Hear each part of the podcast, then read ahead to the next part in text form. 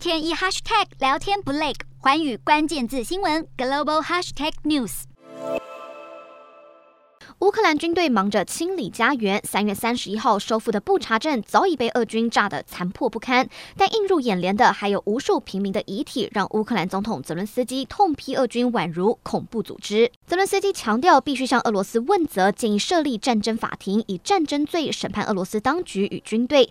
另外，泽伦斯基还悲痛表示，在乌克兰首都基辅西北郊博罗江卡和其他已经收复的城镇当中，平民遭杀害人数恐怕远高于布查镇。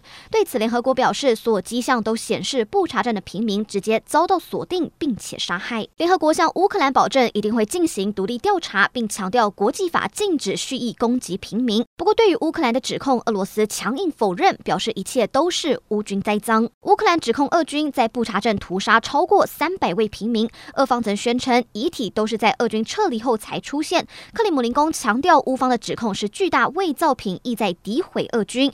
但有卫星影像专家他。指出，卫星照显示，早在三月中，布查街道卫星影像就已经显示多名平民沉尸街头。沉尸之处正是乌克兰官员最近说，俄军撤离后发现多具遗体处。种种证据也让俄军谎言不攻自破。